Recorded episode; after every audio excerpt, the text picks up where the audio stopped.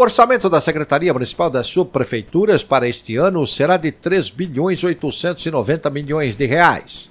É o que indica a Lei 18.063-2023, que estima as receitas e fixa as despesas da cidade de São Paulo para 2024, sancionada em dezembro.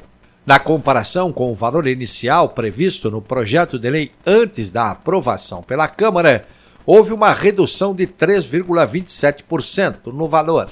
De acordo com o site da Secretaria, por lei, a pasta tem entre suas funções o apoio gerencial e administrativo às decisões do prefeito sobre o desempenho das subprefeituras e suas solicitações. O total do orçamento aprovado para 2024 pela Câmara Municipal de São Paulo e já sancionado pelo prefeito Ricardo Nunes é de 111 bilhões e 800 milhões de reais.